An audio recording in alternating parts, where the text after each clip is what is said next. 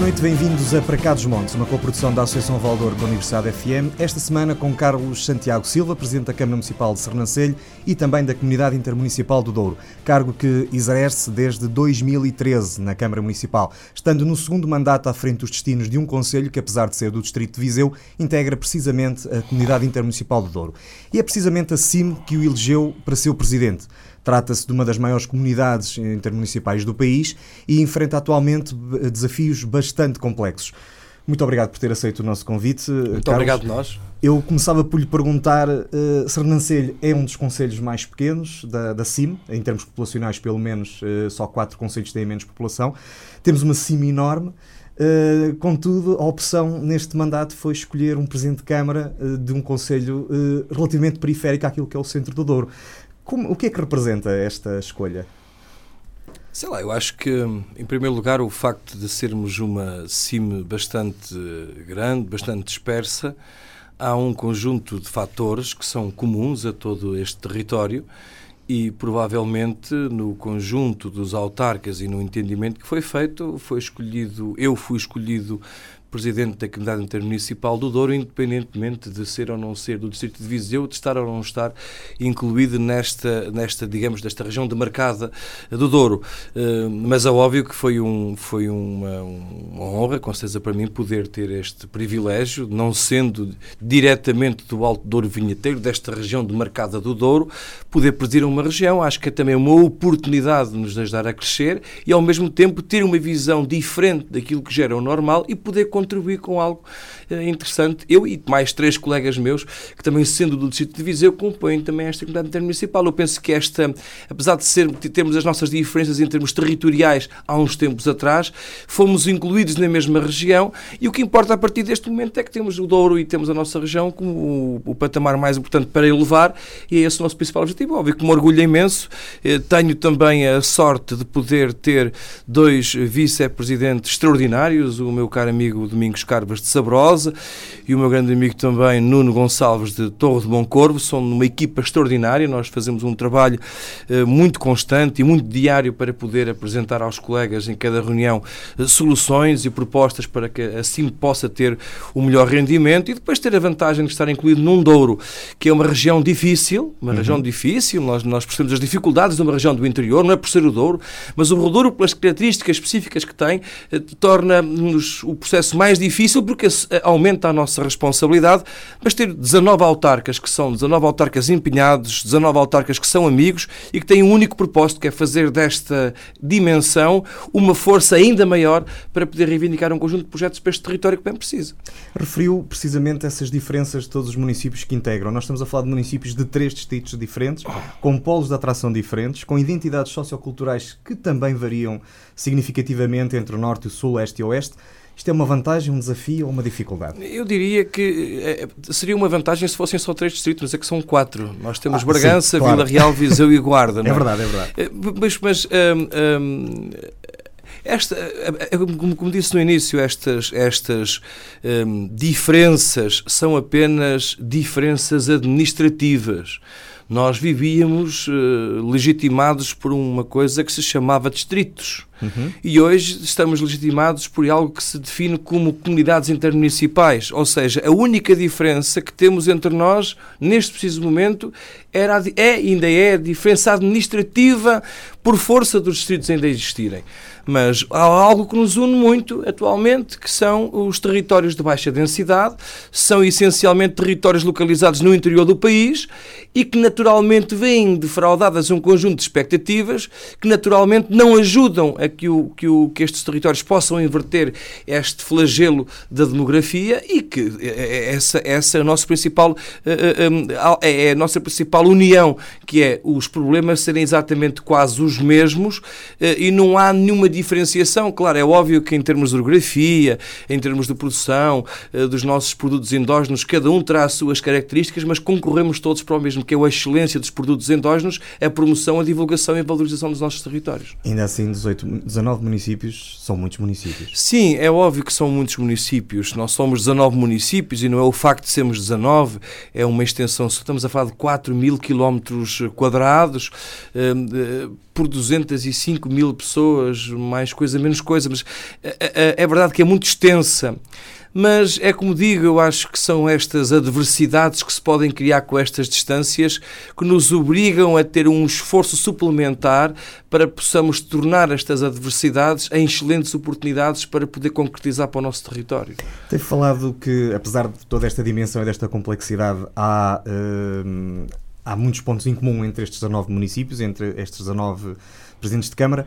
Concorda com a ideia que, que, penso que vai passando um bocadinho na opinião pública, que há um novo entendimento sobre as questões estruturantes para a nossa região? Eu penso que sim. Eu, eu acho que, eh, eu falo da Comunidade Municipal do Douro, eu acho que esta comunidade também começou a atingir um, um, um, um patamar de maturidade. Nós estamos com 10 anos, nós uhum. comemoramos 10 anos em janeiro.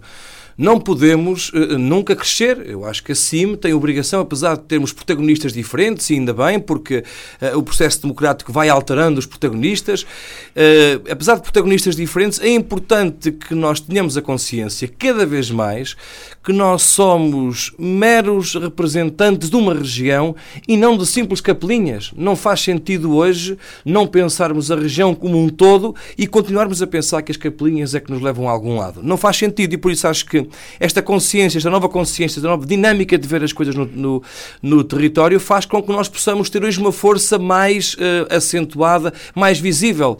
Veja-se, não fosse essa capacidade de nos entendermos, de criarmos à volta da comunidade intermunicipal do Douro, é que eu posso dizer sem qualquer complexo que nós somos 19 colegas, somos 19 amigos que discutimos à procura de um consenso forte para que esse consenso se torne numa força política e numa estratégia não é de unanimismos, é uma força unânime na defesa de um, de determinado projeto. O que nós fizemos uh, há pouco tempo, e foi conhecido, não fosse esta força que é vincada por 19 e vai ter a oportunidade de perceber quando falar com os meus colegas. Há um trabalho de equipa dos 19 muito forte.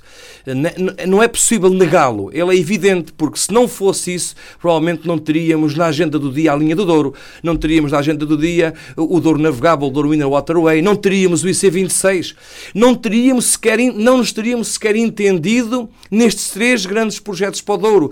Porque se, se nós dermos conta, nós temos num plano estratégico que nós criamos, nós temos centenas de preocupações para o Douro, mas nós entendemos que este Programa Nacional de Investimentos, que veio a terreiro, é que nós classificamos de Programa Litoral de Investimentos, é que lhe uma vergonha, não é? Não podemos, se não fosse a nossa força, a nossa capacidade, percebemos que no meio de muitas necessidades, conseguirmos retirar três grandes projetos para um programa que se pretende responsável e sério, não fosse a força que nós conseguimos eh, eh, eh, juntos, não conseguimos chegar a este patamar.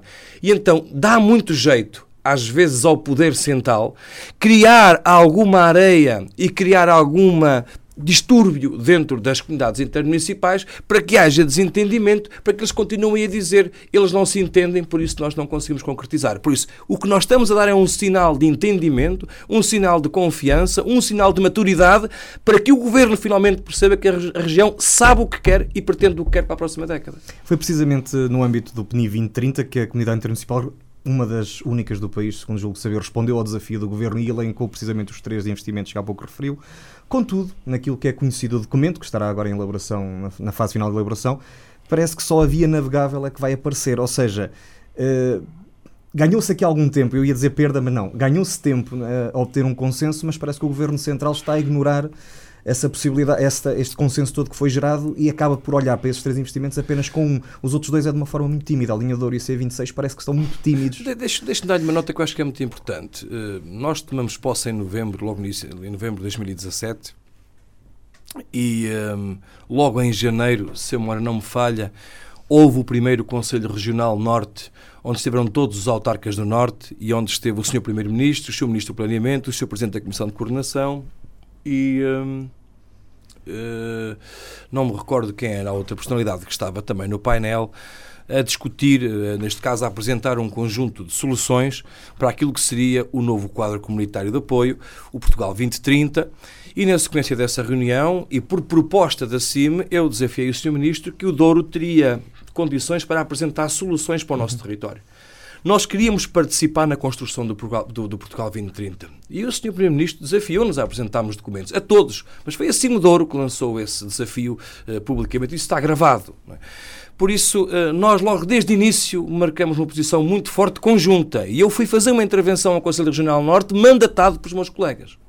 Muito bem. Por isso, eh, eh, a posição, o, o meu colega Rui Santos Villarreal também fez uma intervenção muito interessante relativamente à posição da CIM e aquilo que nós pretendíamos para a região norte, bem definido em termos de geografia e divisão daquilo que devia ser a vontade da região norte para irmos à verdadeira convergência. Fomos os dois que tomamos essa, essa posição uh, no Conselho Regional e por isso nós apresentamos um documento muito breve. Nós desafiamos os colegas todos, algumas instituições, os senhores deputados da Assembleia da República, a Universidade, a contribuírem para esse documento.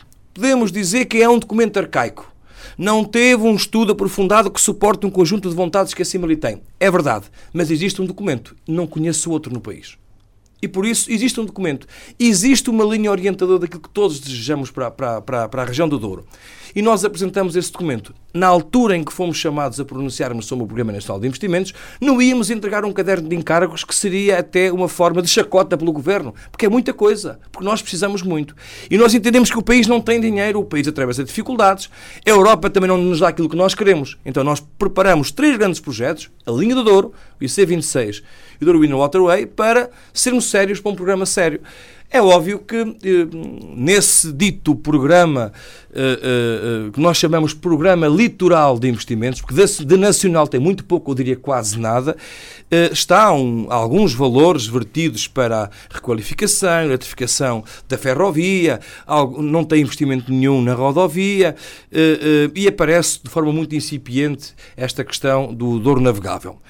É óbvio que eu quero exatamente bem explícito no Programa Nacional de Investimentos é a requalificação e a internacionalização da linha do Douro. Sabemos quanto custa, custa tanto como 4,5 km de metro em Lisboa. Eu penso que está na altura, e é a última oportunidade que nós temos, está na altura de nós pedirmos ao Governo, exigirmos ao Governo, implorarmos ao Governo, que é a última oportunidade que o interior de Portugal tem de continuar vivo. Se não for com estes investimentos agora que possam garantir sustentabilidade, nunca mais vamos lá. E por isso eu acho que está na altura de deixarmos um pouco agora os investimentos do, do litoral nesta próxima década. Claro que tem que se continuar a fazer, uhum. mas o grosso caia no interior para que Portugal não caia na desgraça. E este é que é o principal problema. nós não vamos abdicar disto. E estamos muito focados nesta, nesta matéria. Temos a questão da construção das barragens, a construção dos, dos, dos, dos regadios. Somos uma região essencialmente agrícola. Nunca poderemos abdicar disso. Nós sabemos que é importante, vivemos essencialmente da agricultura, mas estes foram os três que nós entendemos por sermos gente séria e procuramos documentos responsáveis, foi o que nós entendemos. E acho que esta unidade que a CIM conseguiu permitiu-nos hoje termos na agenda do dia estes três grandes projetos e que lhe garanto, quase tenho a certeza que o Governo começa a ficar sensível porque percebe que há uma região inteira que é o Douro, a região de Trás-Montes, a região do Alto Tâmega, até o Tâmega Sousa e um conjunto de autarquias no, no, no, no, correr do leito do Rio que estão disponíveis para trabalhar connosco, inclusive o Governo de Castelo Leão e a Câmara Municipal e o Ajuntamento de Para construirmos aqui uma solução que merece, com certeza, a vontade. Eu penso que se o a linha do Douro tivesse a mesma vontade por parte do Sr. Ministro e do Sr. Ministro do Planeamento para, para a sua internacionalização, como está a ter para a linha do Minho, para a minha em relação à Galiza, tenho a certeza que, em conjunto, a linha já estaria concluída. É, a verdade é que do pouco que está feito a Ferrovia 2020 vai um bocadinho de encontro ao que vai dizendo, o plano litoral de investimentos, porque tem sido investimentos sobretudo disse no isso, litoral. Olha, eu disse isso ao Sr. Ministro do Planeamento, ao Nuno Santos, numa reunião, fui convidado por, para, pela Comissão de Economia para estar na Assembleia da República, onde fui eh, uhum. novamente eh, evidenciar estes três, estes três projetos, que são muito importantes. Uh, temos estado, uh, há pouco tempo, o meu colega de Moimenta da Beira, o José Eduardo Ferreira, esteve em representação da comunidade intermunicipal também numa, numa sessão da, da Comissão de Economia também uh, uh, a defender, digamos assim, uh, os motivos e as razões porque queremos uma, um IC26 nesta, nesta região. Nós temos estado muito ativos. Estivemos em Bruxelas, estivemos com o Sr. Primeiro-Ministro em Chaves numa reunião por causa dos projetos transfronteiriços também, onde evidenciamos, nós temos feito de tudo o que é possível desde janeiro de 2018, desde o primeiro Conselho Regional que tivemos, dois meses e meio depois de termos tomado posse, temos estado constantemente em trabalho muito profícuo para, para, para a região. Se os resultados já são os resultados que nós desejávamos, não são.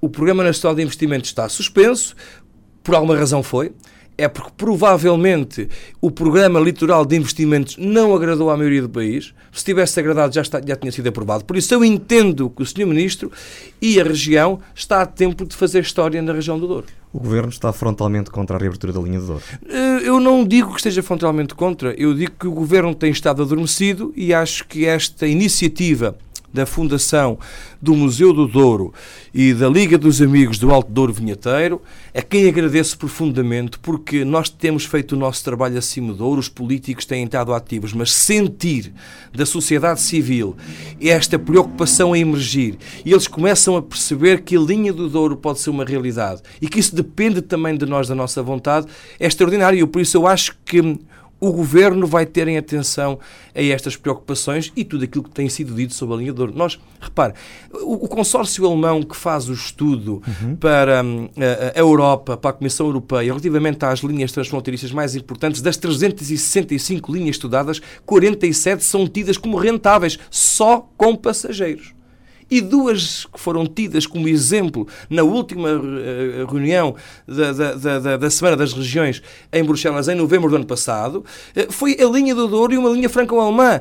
Ou seja, foram as escolhidas das 47 para estarem ali a representar. Se, se a linha só com passageiros já seria rentável, pelo estudo que está feito, imaginemos porque a linha tem condições para poder uh, acoplar carruagens de, de, de, de mercadorias era uma linha que dispensaria as ditas indemnizações compensatórias que se dão para sustentar os transportes públicos em Lisboa e no Porto, dispensava. Por isso teríamos aqui uma linha rentável, não se percebe. A Europa quer, as regiões do norte do país querem, precisamos que o governo português sinta também a nossa também vontade. Queira. Que eu acredito que o Sr. Primeiro-Ministro e o Sr. Ministro do Planeamento, mas acredito vivamente que, que, vão, que, vão, que estão a refletir e a trabalhar nessa, nessa matéria. E depois também é óbvio que conto muito com o apoio dos nossos deputados da Assembleia da República.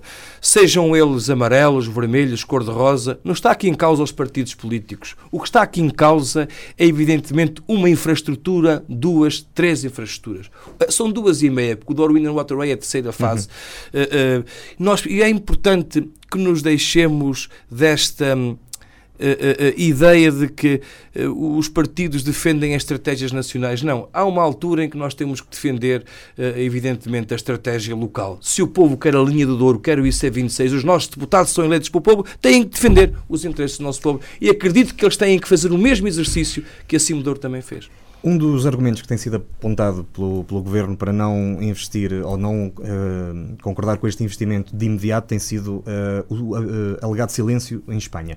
A verdade é que já são duas ou três vezes que este assunto consta da agenda das Cimeiras Ibéricas e depois na véspera é retirado. Sei que tem tido contactos com o lado lá da fronteira. Espanha está assim de, de, costas tão voltadas a este investimento quanto nos fazem crer? Claro que sim. A ligação mais próxima a um Porto de Mar de Madrid é o Porto de Leixões de Salamanca a mesma coisa. Nós temos uma plataforma logística em São Martinho do Campo de Valongo, que é, em termos de escoamento de produtos para a Europa pela, pela, pela, pela, pela ferrovia, seria com certeza a linha de Douro o mais interessante, já não falando do Porto de Leixões. É óbvio que nós temos tido alguns contactos, ainda de forma muito informal, com os responsáveis de Salamanca e de Castelo Leão. O processo eh, eh, de eleições em, em, Espanha terminou há pouco tempo. Não foi possível assumir eh, ainda compromissos mais, mais, mais vincados, digamos assim, mas neste momento estamos já a trabalhar para um encontro muito em breve para podermos acertar pormenores desta vontade que temos de, de, de, de, ligar Portugal e Espanha, duas, três grandes universidades, Universidade do Porto, Universidade de Trás-os-Montes e Universidade de Salamanca, juntar os portos secos de grande valor económico em Salamanca e Castelo Leão com o Porto de Leixões, o aeroporto de Sá e a, a, a, a, plataforma logística São Martinho do Campo, e depois uma, uma coisa extraordinária, que é a ligação de, de toda esta região norte à, à, à, à, linha de alta velocidade em Salamanca. Eu acho que era possível, se quiséssemos ir a Madrid e vir no mesmo dia, usando apenas a ferrovia. Seria uma forma de descarbonizarmos tudo isto.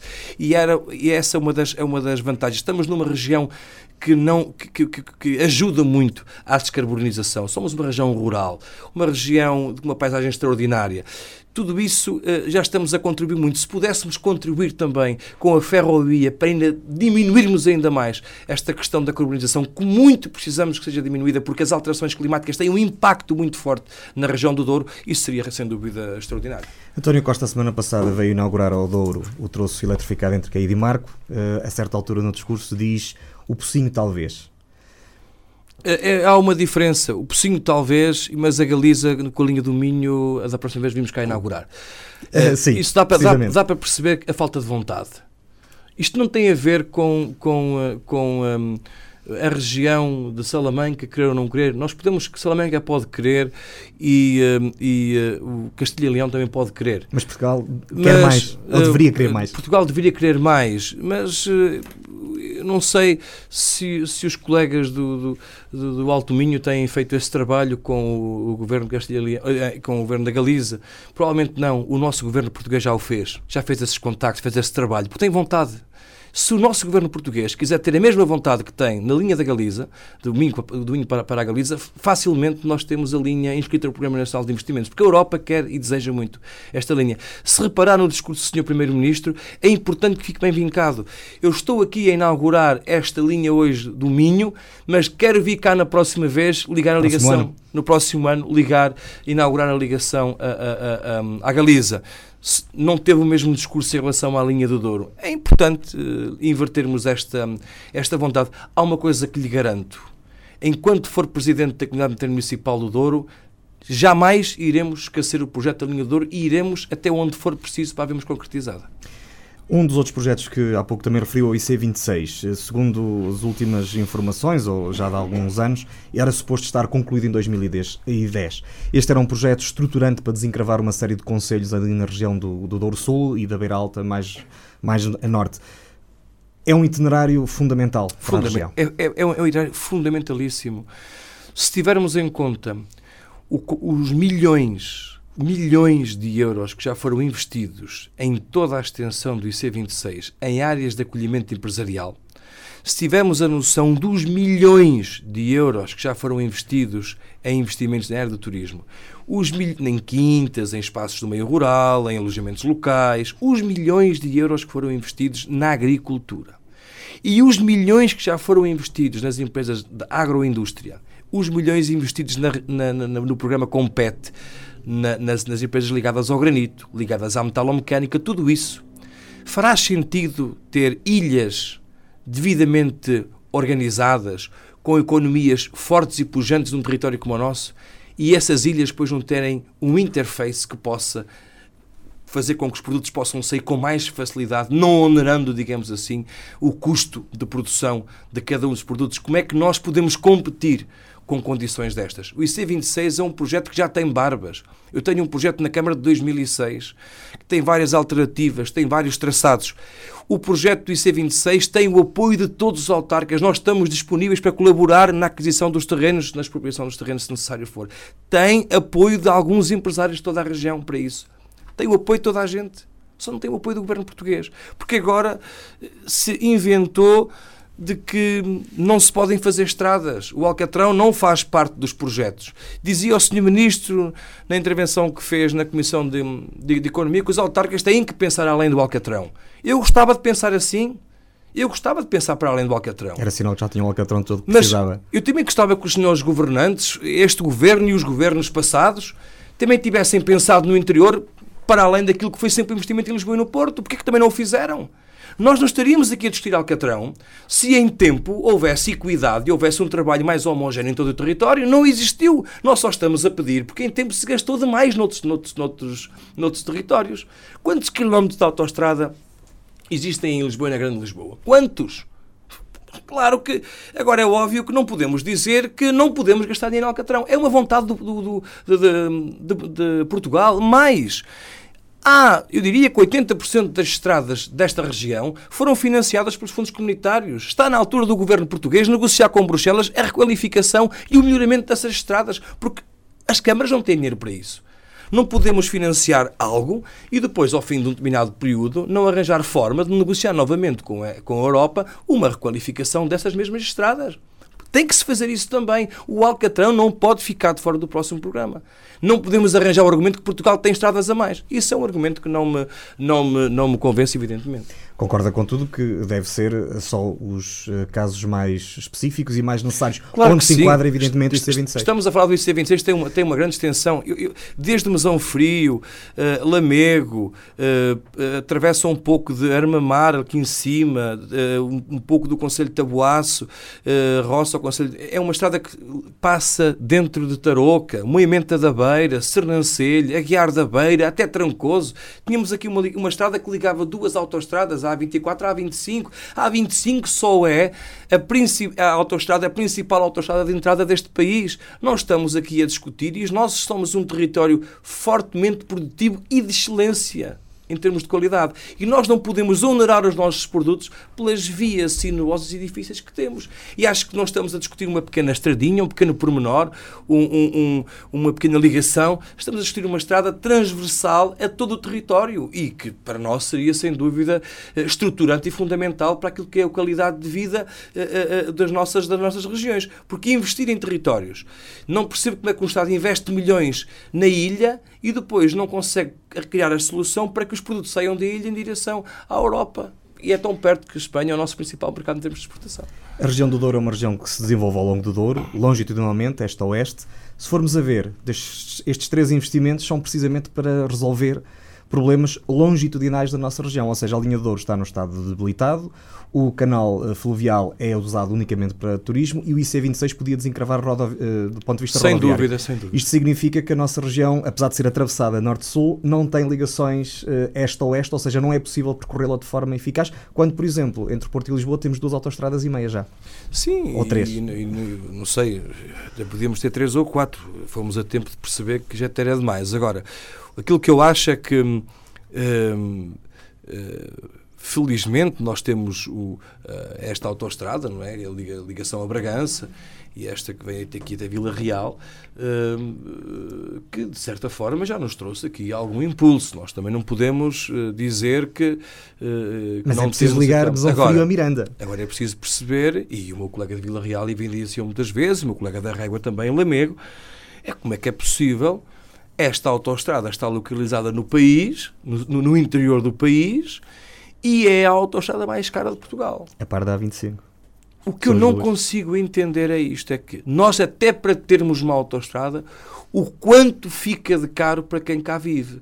Ou seja, hum, é esta a, a diferença. E depois, cara e sem segurança. Concorda com as críticas de Rui Santos? Concordo plenamente. A Comunidade Intermunicipal do Douro eh, tem estado também atenta. O Rui Santos levantou essa questão eh, numa reunião da Comunidade Intermunicipal, o colega de Lamego e de, da Régua também.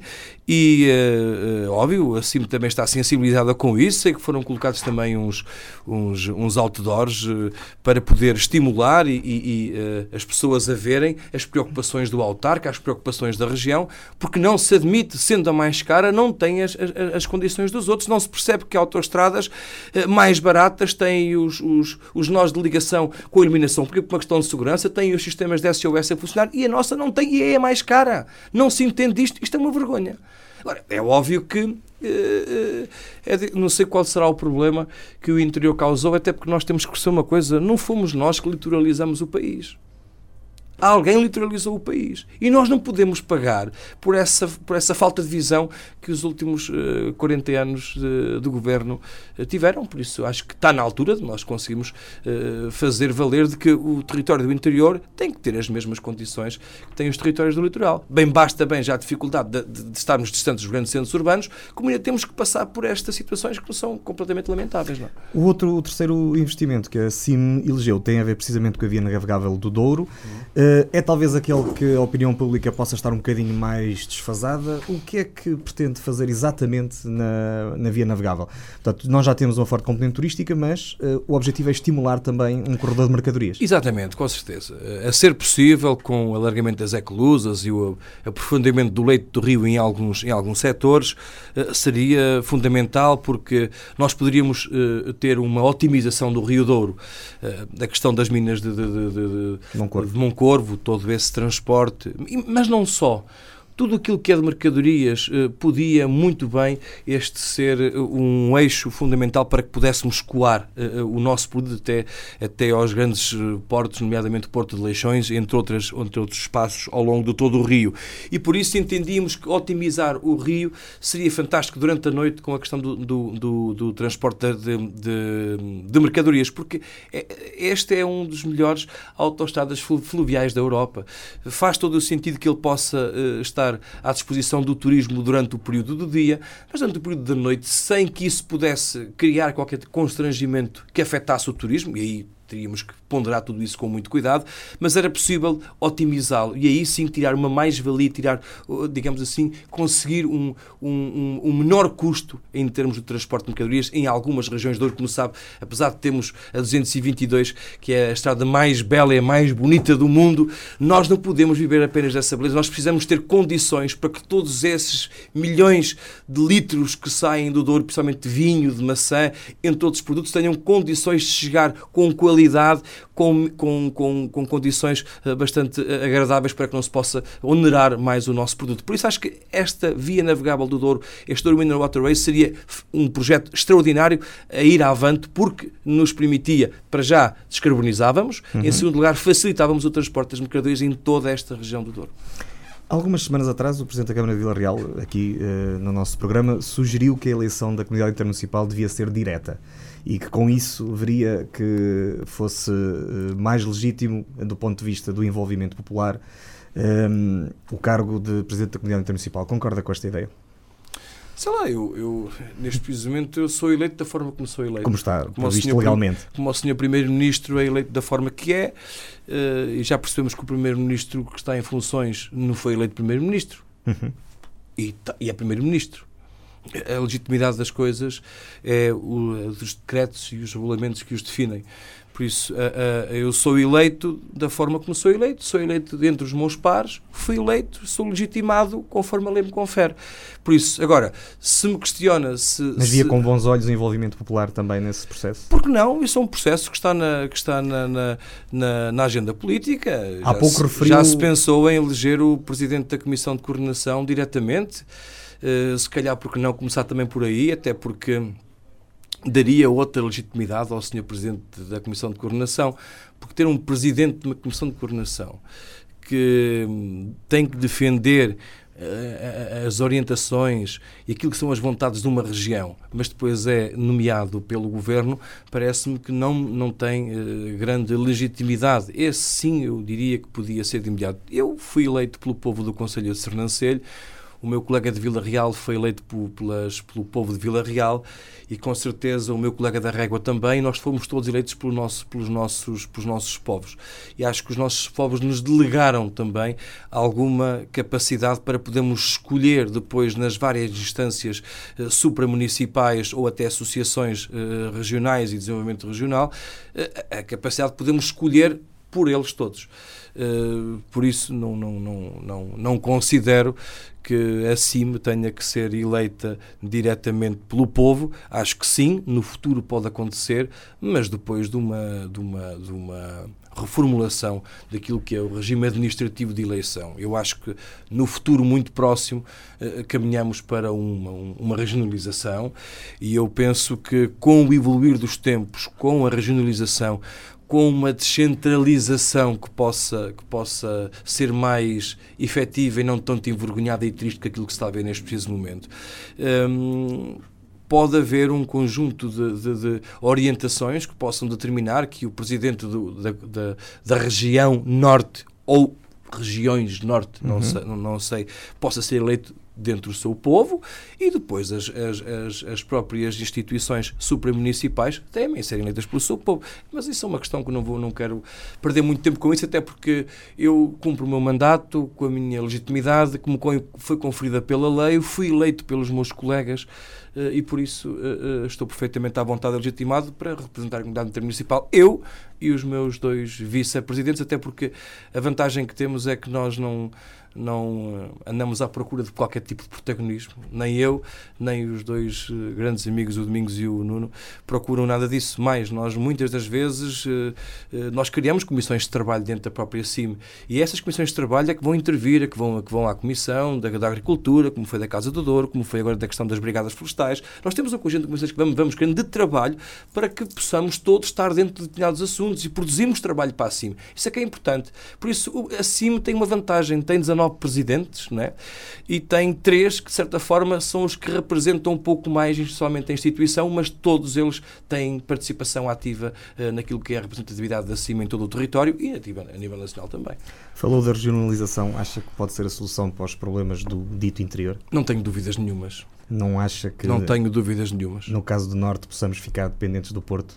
Não, isso é uma questão que nós acho que devemos uh, pensar e repensar sobre o modelo. Eu acho que neste preciso momento o que é importante acertar, e, e, eu e os colegas do Norte, os 86 colegas do Norte, já se entenderam nesta matéria. Eu acho que quase de forma unânime Vamos procurar uh, colocar o processo da regionalização na agenda política. É um, nós vamos tentar colocar isso. Houve uma última reunião uh, sobre isto e entendemos colocar isto na agenda do, política. Seja qual for o próximo governo, nós exigimos que se faça alguma coisa sobre a questão da regionalização. A forma como o país pode vir a ser organizado uh, terá ainda aqui algumas uh, arestas que têm que ser devidamente bem definidas, porque é, o que é importante perceber é se queremos ou não queremos a regionalização. E eu acho que toda a gente quer a regionalização. O pressuposto que foi tido em 98 para não se aceitar a regionalização era que nós resolvíamos isto com a municipalização. Ou seja, a descentralização iria ser suficiente para que os territórios se pudessem desenvolver e trabalhassem em termos de coesão, uh, uh, digamos, durante este período. O que acontece é que nós envolveram-se estes 20 anos e de descentralização é aquilo que todos sabemos neste preciso momento. Nem o governo sabe o que é que quer da, da, da, da descentralização. O que quer é transmitir para, para, para, as câmaras municipais um conjunto de serviços, serviços que estão completamente degradados, não é? Com edifícios completamente degradados, e sem o envelope financeiro suficiente sequer para manter a qualidade dos serviços. Ou seja, deixar de degradar os serviços e depois não conseguir já tomar conta deles, entregam-nos aos municípios mais. Os municípios não querem, não é porque não lhes apeteça. Qual é o município, qual é o autarca que não quer ter competências? Todos querem. Agora, recebermos um presente envenenado porque o Estado não consegue mais gerir porque o deixou degradar, isso é que é um problema. Eu, por isso, o processo de centralização, que era a desculpa de que iria resolver o problema da, da, homogeneidade do país não funcionou porque não existiu. Está a existir só agora, de forma muito envergonhada. E por isso, já não vamos ter que esperar mais 20 anos para acreditar nesta descentralização. Ela que venha na mesma, devagarinho, mas que a regionalização se efetive também. Senão, não vamos ter mais oportunidade. Depois, a forma como vamos dividir o país, se em 5 regiões ou em 10 regiões, isto depois já será de, de, para, para, outra, para outra jornada. Porque nós não podemos deixar que o processo de divisão do país ou outras questões partidárias possam contaminar aquilo que é a salvação essencialmente do interior de Portugal. Falou há pouco da, da, da, transferência de competências. Isso aconteceu, eh, por exemplo, na área rodoviária, diversas estradas nacionais que passaram. Tivemos há uns tempos uma questão até preocupante na estrada Pinhão Sabrosa. Eh, está a ser dado às câmaras um conjunto de competências e de infraestruturas para gerirem que as câmaras, com menores dimensões, não têm. Não estão a ser dadas competências. Não, não estão, estão a ser delegadas. Isto é uma delegação não uma descentralização. Está-se a delegar aquilo que não se consegue fazer. Delega-se competências. Hoje, os municípios, o que, estão a, o que está a acontecer é que são meros prestadores de serviços do Estado. são tem... meros prestadores de serviços do, do ministro que, ou do Estado de Estado que se lembrou. Isto não serve. A gente não consegue gerir isto. Entregue-se às câmaras. E, e, sabemos nós, no ponto de situação difícil que alguns meus colegas têm para gerir os seus municípios infelizmente tomaram conta de municípios que estão debaixo de uma dificuldade financeira extrema, ainda por cima com uma lei de compromissos muito difícil e que muitas das vezes se vêem com dificuldade até para executar os fundos comunitários a que têm direito, porque não têm fundos disponíveis às vezes para poder adiantar, para poder iniciar uma determinada obra. Não é desta forma. E depois não é com ameaças que se faz centralização. Até 2021, quem quer, quer. Quem não quer, vai assumir na mesma. Não pode ser assim. Não pode ser assim, porque eu, eu, somos a favor de que o Estado coloque o serviço num nível médio de excelência, já não vamos dizer uh, num nível bastante elevado, num nível médio de excelência e depois transmitam isso. Porque só quando o serviço estiver num nível médio de excelência é que nós percebemos quanto é que ele custa. Eu dou-lhe o exemplo do meu centro de saúde de Sernancelho. O meu centro de saúde de Sernancelho tem uh, seguranças. Nós precisamos ter seguranças no centro de saúde. Mas não sei porquê. Mas nós temos de ter seguranças no centro de saúde. Mas só dois turnos, dos três turnos, só dois é que têm seguranças. Eu pergunto, até mas o outro turno não há problemas? Pode não haver problemas, é. Ou seja, há ali uma falha no orçamento que me é dado porque há um turno que não tem seguranças. Outra questão, a iluminação em volta do todo o, o centro de saúde está desligada há 7 ou 8 anos nunca esteve ligada. Então, se agora a Câmara assumir as competências, não a vai ligar, aquele custo daquela eletricidade em toda a volta do estacionamento e do espaço de segurança do centro de saúde faz parte da fatura, só que eles só contam aquilo que gastam hoje. Eu gostava que eles pusessem o centro de saúde num patamar médio de excelência. Aquecimento, climatização, eh, iluminação, não têm as luzes ligadas lá dentro, os meus utentes vão às escuras, muitas das vezes. Ou seja, coloquem tudo a trabalhar a médio e depois digam quanto é que isso custa e a Câmara aceita. Agora, colocam tudo numa degradação total e dizem com aqueles meia dúzia de mil euros resolvem o problema. Não, não é verdade. Isso é mentira, é uma fraude que está a ser vendida. E por isso os senhores secretários de Estado uh, e os senhores ministros têm que perceber que os autarcas não são nenhums pataratas. Os autarcas são pessoas que se preparam, que estudam muito os orçamentos, que fazem contas à vida, porque têm pouco. Os municípios como o meu de Sernancelho têm um conjunto de despesa corrente, iluminação, saneamento, água, lixo, pessoal, só isso é logo uma grande parte, uma fatia do orçamento muito grande. Olha, 80, eu dependo em 80% do Estado. Já viram isto? Como é que alguém que depende de 80% do Estado uh, pode assumir competências assim ao desbarato? Não pode. Eu tenho que ser sério com o meu povo e, enquanto for Presidente CIM, tenho que ser sério com os meus colegas e os meus colegas fazem esse trabalho. Nós brevemente vamos ter uma reunião com o Sr. Estado de Estado Carlos Miguel, diga-se um, um, um, um homem eh, de excelência, um, foi um autarca uh, uh, conhecido e reconhecido, muito sensível.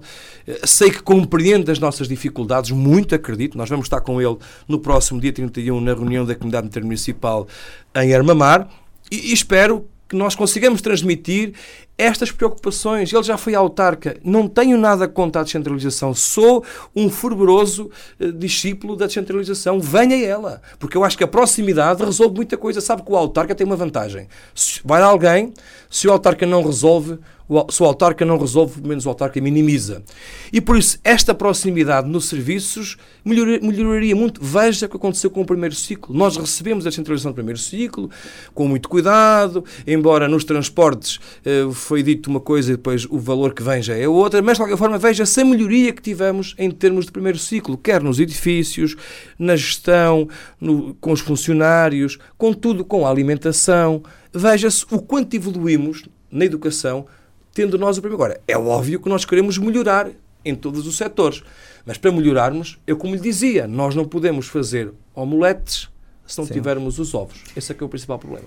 Além de Presidente da Comunidade Intermunicipal, é Presidente da Câmara Municipal de Sernancelho, como é que é acumular estes dois cargos? É extraordinário, sabe? Eu tenho uma equipa, eu tenho uma equipa, felizmente tenho uma equipa fantástica no, no meu, no meu município. Os meus vereadores, a minha equipa que me acompanha, a todos os níveis, é? e por isso permite-me uh, despender algum tempo para me dedicar também à causa regional. E depois tenho a vantagem de ter dois amigos vice-presidentes da comunidade intermunicipal muito dedicados, que os três conhecemos todas as matérias por inteiro, nós trabalhamos os três em conjunto, apesar de um estar em Moncorvo, outro em Sabrosa e um em nós trabalhamos em conjunto, nós encontramos-nos muitas vezes. Mas digo-lhe ter uma equipa fantástica como tenho na minha Câmara, depois ter um conjunto de autarcas uh, eh, um, extraordinários, de uma dedicação ao território e de partilha de informação, de seriedade e de comunicação, faz com que seja fácil, está a perceber? Acho que este sucesso que vamos tendo cada um nos nossos municípios, onde incluímos também a CIM, que é o vigésimo município, uh, deve-se única e simplesmente à confiança que nós conseguimos uh, encontrar em todos e depois com as nossas variações, porque isso é que permite que este sucesso possa acontecer e depois consigamos ter este, esta força política no território. A minha CIM tem uma vantagem, a minha, a minha, a minha CIM de Ouro, e, e anteriormente já era assim, não tem partidos políticos, sabe? Ainda tem bem. 19 presidentes de Câmara que não são, como já lhe referi no início da, minha, da nossa entrevista, não são uh, uh, uh, adeptos do unanimismo, mas são a favor do consenso, a favor da unanimidade. Porque a unanimidade dá-nos a dita força. Essa é a razão pela qual é fácil conseguir conciliar estes dois, estes, estes dois cargos, digamos assim. Vamos olhar agora um bocadinho para Sernancelho. Muito Sernancelho bem. é um conselho, eh, não é dos maiores da CIM, já o dissemos há pouco. Contudo, é um conselho que, pelo menos do ponto de vista cultural, noutros também certamente, mas ainda agora em julho esteve em ebulição com um conjunto de iniciativas que eh, parece-me que transcendem a própria dimensão municipal eh, e trazem também uma, uma complementariedade à oferta cultural aqui da região. Depois também tem a Festa da Castanha, muito forte, aliás está na identidade e no logotipo do, do município, é assim que se apresentam. Tem Aquilino Ribeiro, portanto é um conselho que aposta aqui num conjunto de iniciativas que acabam por também marcar a sua identidade. Esta tem sido uma estratégia ganhadora? Sim, eu, eu posso dizer que este. Um, eu trabalhei 12 anos como vereador e vice-presidente do Dr. Zé Mário Cardoso, um, como vereador da cultura, não é? Uhum. Um, digamos que já quase há 20 anos que a, a cultura e a educação uh, fazem parte, digamos, do dia a dia do povo do Conselho de Serra e daquela região. Nós temos uma iniciativa cultural muito forte. E hum, deixe-me dizer que há uma frase que o meu antecessor dizia muitas vezes e que me ficou gravada e que eu muitas vezes também utilizo, que é eh, se a cultura e a educação custam dinheiro, imaginemos quanto é que não custaria a ignorância. E por isso eu acho que hum, há dois uh, pilares fundamentais para uh, o povo assentar de forma muito, uh, muito vincada em termos de posições, que é a cultura e a educação são o futuro dos nossos territórios. Nós podemos continuar a investir muito no, no Alcatrão, no cimento, uh, nestes projetos todos que nós já falamos, que são fundamentais. Mas se não tivermos a capacidade de o saber usar, se não tivermos a capacidade de o saber valorizar, e isso consegue-se com cultura e educação. A cultura e a educação são os pilares fundamentais para a afirmação do nosso território. O futuro do nosso território está na cultura e na educação. Não tenhamos dúvidas absolutamente nenhumas. E nós temos ali um, um, uns projetos muito interessantes. Eh, há vários tipos de lógica. Nós temos a Nossa Senhora da Lapa, um, um santuário mariano, o santuário mariano mais importante do país antes do aparecimento de Nossa Senhora de Fátima. É, é, é visitado por um, cerca de 300 a 400 mil pessoas por ano. É muito conhecido, é reconhecido, é um, tem um, um espaço arquitetónico fantástico. Estudou Aquilino Ribeiro lá, o padre João Rodrigues, grande jesuíta português, foi para o Japão, eh, nasceu na Lapa, esteve nesse, nesse, nesse colégio de jesuítas. Depois temos Aquilino Ribeiro, mais abaixo um pouco na minha freguesia, que é a freguesia do Carregal, uh, nasceu Aquilino Ribeiro, um grande escritor português. Nós temos feito um trabalho notável com o Moimenta da Beira e o município de Vila Nova de Paiva, que são os municípios das terras do Demo, de colocar Aquilino Ribeiro novamente num patamar de excelência em que ele merece realmente estar. Muitas ações, este ano foi um ano fantástico em que comemoramos o centenário da edição Terras do Demo. E depois temos a castanha. A castanha é um ex-libris de Sernancelho, é, chama Sernancelho Terra da Castanha. É, nós falamos da castanha com um orgulho fantástico, porque repare que num mês e pouco a castanha, num ano razoável, tem um contributo de cerca de 5 milhões de euros para o Conselho de Sernancelho. Isto num, num mês e meio. Num, é, é, é, e depois é um, é um produto ainda biológico, não é?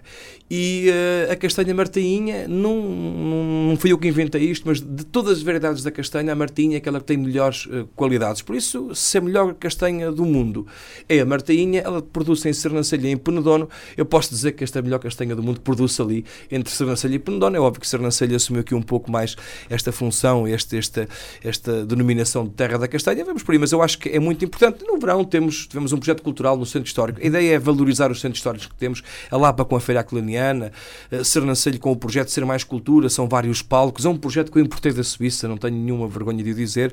Num festival folclórico que estivemos em Modon. Claro, adequamos-lo a Sernancelho, mas é muito fantástico. Nós promovemos a cultura através da música, das exposições, quer em granito, quer em madeira, exposições fotográficas. Um, é, é extraordinário. São três dias em Sernancelho com, em que nós abrimos as casinhas velhas do centro histórico, onde se recriam restaurantes, as tasquinhas antigas. É, é, um projeto extraordinário. Acho que nós valorizamos o centro histórico junto à igreja e ali junto ao Pelourinho, eh, com estas atividades, de forma que as pessoas também visitem este espaço que às vezes fica um pouco mais, mais vazios. Mas quer na cultura, quer na educação e quer no desporto, nós temos um BTT em Sernancelho, que é também uma imagem de marca que todos os anos, na altura da Festa da Castanha, consegue juntar de mais de 1.400 bicicletas, o que é extraordinário também para um conselho como o nosso. Mas dá-lhe nota que a dimensão dos nossos conselhos não se mede pelo tamanho ou pelas pessoas que têm. Os nossos é conselhos é não têm culpa disso. Os nossos conselhos medem-se pela capacidade que têm de se afirmar no território e no país. E nesse aspecto, Sernancelho uh, vai tentando está no bom caminho. Vai tentando marcar pontos, vai-se juntando aos, aos municípios uhum. vizinhos e vai-se juntando aos municípios do Douro, porque hoje o Douro é uma grande imagem de marca no mundo. Sernancelho estando associado ao Douro só está a ganhar e por isso é que para nós também é com certeza uma grande e satisfação. E o Douro acaba por diversificar também um bocadinho. É uma marca, é uma marca de excelência. Muito bem. Uh, quando aprovou o orçamento para este ano, disse uh, ao Jornal Centro que não tinha omeletes sem ovos, uh, que não conseguia fazer omeletes sem ovos, a propósito de um programa de regeneração urbana. Contudo, esse programa está a avançar. Sim, é, é, é, não, não, tinha apenas a ver com isso. Tem que ver um pouco com um conjunto de, de, iniciativas que nós tínhamos previstas, nomeadamente a, a conclusão do espaço empresarial. Nós temos, estamos na terceira fase e, e, é óbvio que, quando me questionavam sobre esses investimentos e sobre a questão do, do da regeneração urbana, a nossa regeneração urbana eh, prendeu-se essencialmente com requalificar o, o, centro da vila, que nós queríamos muito mais estacionamentos que existiam, deslocalizamos umas bombas de gasolina que estavam no centro da vila eh, para, para, para a extremidade, de forma a criar melhores condições para quem está por Sernancelho. Grande parte dos serviços estão no miolo central da vila. Tínhamos muita dificuldade em termos de estacionamento e com esta regeneração urbana não estivemos apenas a brilhantar, porque a regeneração urbana tem que ser aproveitada, sim, para dar uma nova dignidade uhum. ao espaço, mas que esta dignidade seja associada com qualidade em termos de, de, de, prestação do serviço público, ou seja, estacionamentos. Nós vamos ter também carregamento para carros elétricos, muito em breve está a ser montado. Criamos uh, uh, zonas de, de, alargamos o espaço uh, pedonal. Tivemos um conjunto de fatores que foram importantes para, para essa qualificação. Pronto. Quando digo que não se podem fazer omeletes sem ovos, é quando lhe dizia há pouco. Quando se tem um orçamento em quase 70, 80% do orçamento fica quase agarrado àquilo que são as despesas correntes, a iluminação pública, a água, saneamento, um conjunto de coisas que são todos os anos no orçamento. Acho que os orçamentos de caminho, quando a gente os vai fazer, 70% está feito. É igual todos os anos. O que muda é um pouco aquilo que nós dependemos, que são os fundos comunitários. Os fundos comunitários são a salvação do poder local.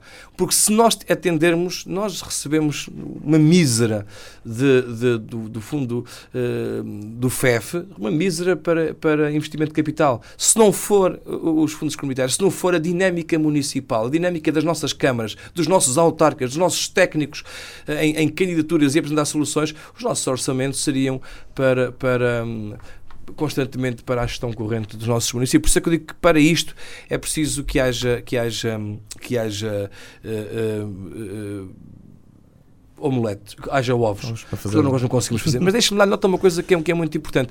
Os fundos comunitários dependem da Europa.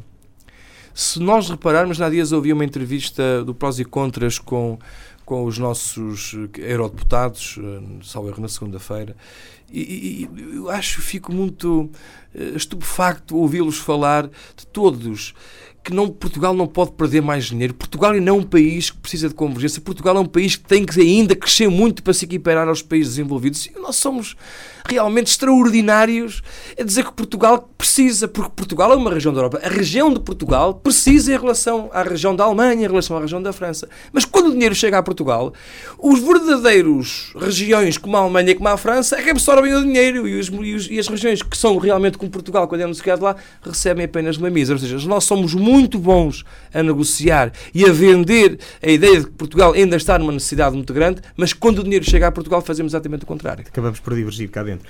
Uh, a zona ali de Sernancelha é uma zona que também tem bastante tradição na imigração. O Presidente acabou de chegar também do Brasil há poucos dias, onde foi homenageado precisamente na Casa do Distrito de Viseu, no Rio de Janeiro. Qual a importância da comunidade imigrante no seu Conselho? É agora que estamos também a chegar a agosto. Sim, é, é, é muito importante. Eu posso dizer que a, a, a, a população no Conselho de Sernancelho, nesta altura, a partir desta semana até ao final do mês de agosto, triplica, não é? Eh, exige de nós, dos autarcas, dos meus colaboradores, funcionários do município, que fazem um trabalho notável. Eu, eu orgulho-me muito dos meus, dos meus funcionários. Acredito que, para além de serem meus funcionários ou nossos colaboradores, como queiram dizer, eh, são, são, são meus amigos. Até porque a única pessoa que está de passagem ali sou eu. E, e, e faço um trabalho notável. Eh, normalmente, a minha o meu povo, o meu povo, entre aspas, a minha gente que vem uh, do estrangeiro uh, e que nos visita, que para nós é uma honra muito grande recebê-los, devíamos recebê-los mais vezes, a vida realmente não permite que eles possam vir mais vezes, mas uh, nós fazemos com que eles não se apercebam das dificuldades que nós temos na gestão da água, na gestão da recolha do lixo, num conjunto de fatores que são importantes, porque territórios como os nossos não estão preparados para ter um conjunto alargado de pessoas que chegam de um dia para o outro. Estamos a falar eu falo de Sernancelho, são três vezes mais, uhum. falaríamos de 16, 17 mil pessoas que estão no Conselho de Sernancelho num período muito curto. É uma necessidade muito grande e imediata de ter, de ter os serviços todos à disposição, porque eu quero que eles sintam, quando cheguem a Portugal, Portugal e Sernancelho estão diferentes em termos de tudo, acima de tudo, de qualidade de serviço. E nós fazemos esse, esse, esse esforço. É óbvio que a comunidade é cada vez mais importante. Repare, a comunidade portuguesa no mundo, que é enorme, nós temos portugueses no mundo de muita excelência. Eles, os nossos portugueses são os principais embaixadores de Portugal no mundo. Grande parte da exportação que nós conseguimos hoje para a Espanha, para a França, para a Alemanha, para os Estados Unidos, para o Brasil, inclusive, dos nossos produtos como eh, a castanha, o azeite, o vinho, deve-se essencialmente, principalmente, aos, às grandes empresas importadoras de portugueses porque o mercado da saudade funcionou muito bem. E foi também o mercado da saudade que deu a conhecer os produtos portugueses aos amigos norte-americanos, aos amigos franceses e suíços. E por isso, nós só temos que ficar orgulhosos do povo português espalhado por este mundo fora. A eles lhe devemos esta palavra saudade. Se não fossem os nossos imigrantes, a palavra saudade não tem tradução uhum. em mais língua nenhuma, provavelmente nem sequer existia. E por isso veja a importância que eles têm para um território como o nosso. Eu diria que são mais quase os nossos imigrantes, já numa segunda e terceira geração, do que aqueles que vivem cá. Mas mesmo a segunda geração e a terceira geração já dos filhos e os netos dos nossos imigrantes são ainda quase mais portugueses do que nós nós. E essa Portugalidade que se vive no mundo é sem dúvida. Uh, uh, são sem dúvida os nossos, como já referi, os nossos grandes embaixadores dos nossos produtos e ajudam muito a economia nacional. Muito, mas mesmo muito. Nos últimos 30 segundos, uh, vou-lhe pedir um desafio que, se calhar, 30 segundos vai ser curto, mas pedir a sua capacidade de síntese. Está a meio do mandato atual, não só na Câmara de Sernancelho como na Comunidade Intermunicipal. Que Douro e que Sernancelho quer deixar quando terminar o atual mandato? Eu quero deixar o, o, o Douro e Sernancelho eh, melhores do que aquilo que nós encontramos. Eu espero que estes projetos que nós temos em mente, quer em Sernancelho, quer nos territórios dos meus colegas e quer na Cimodouro, possam ter uma luz ao fundo do túnel. Eu gostaria muito que esta linha do Douro e C26 Douro Inner Waterway e a minha zona empresarial de Sernancelho, que é aquilo que eu mais, a menina dos nossos olhos em Sernancelho, porque é lá que estão as nossas empresas e o desenvolvimento da nossa, da nossa economia, se possam concretizar, acima de tudo materializar e que possam alavancar e que realmente o interior sinta que desta vez o Governo deu-nos a última oportunidade. Não tenho nada contra ninguém, só acha que esta é a última oportunidade que nós temos. Muito obrigado por ter aceito o nosso Muito convite pela sua presença. eu por esta oportunidade que me deu. Muito obrigado. O programa Para Cá dos Montes é uma coprodução da Universidade FM com a Associação Valdouro. Um agradecimento profundo à Universidade FM por acolher mais um projeto, o terceiro que a Associação Valdouro traz até à antena da, do 104.3 FM. Foram 14 semanas em que trouxemos aqui a este programa quem realmente faz a diferença para cá dos Montes. Vamos fazer umas férias, regressamos em setembro. Para cá dos Montes tem a apresentação de Luís Almeida, a produção de Daniel Pinto, coordenação geral de Luís Mendonça. Nós regressamos depois do verão.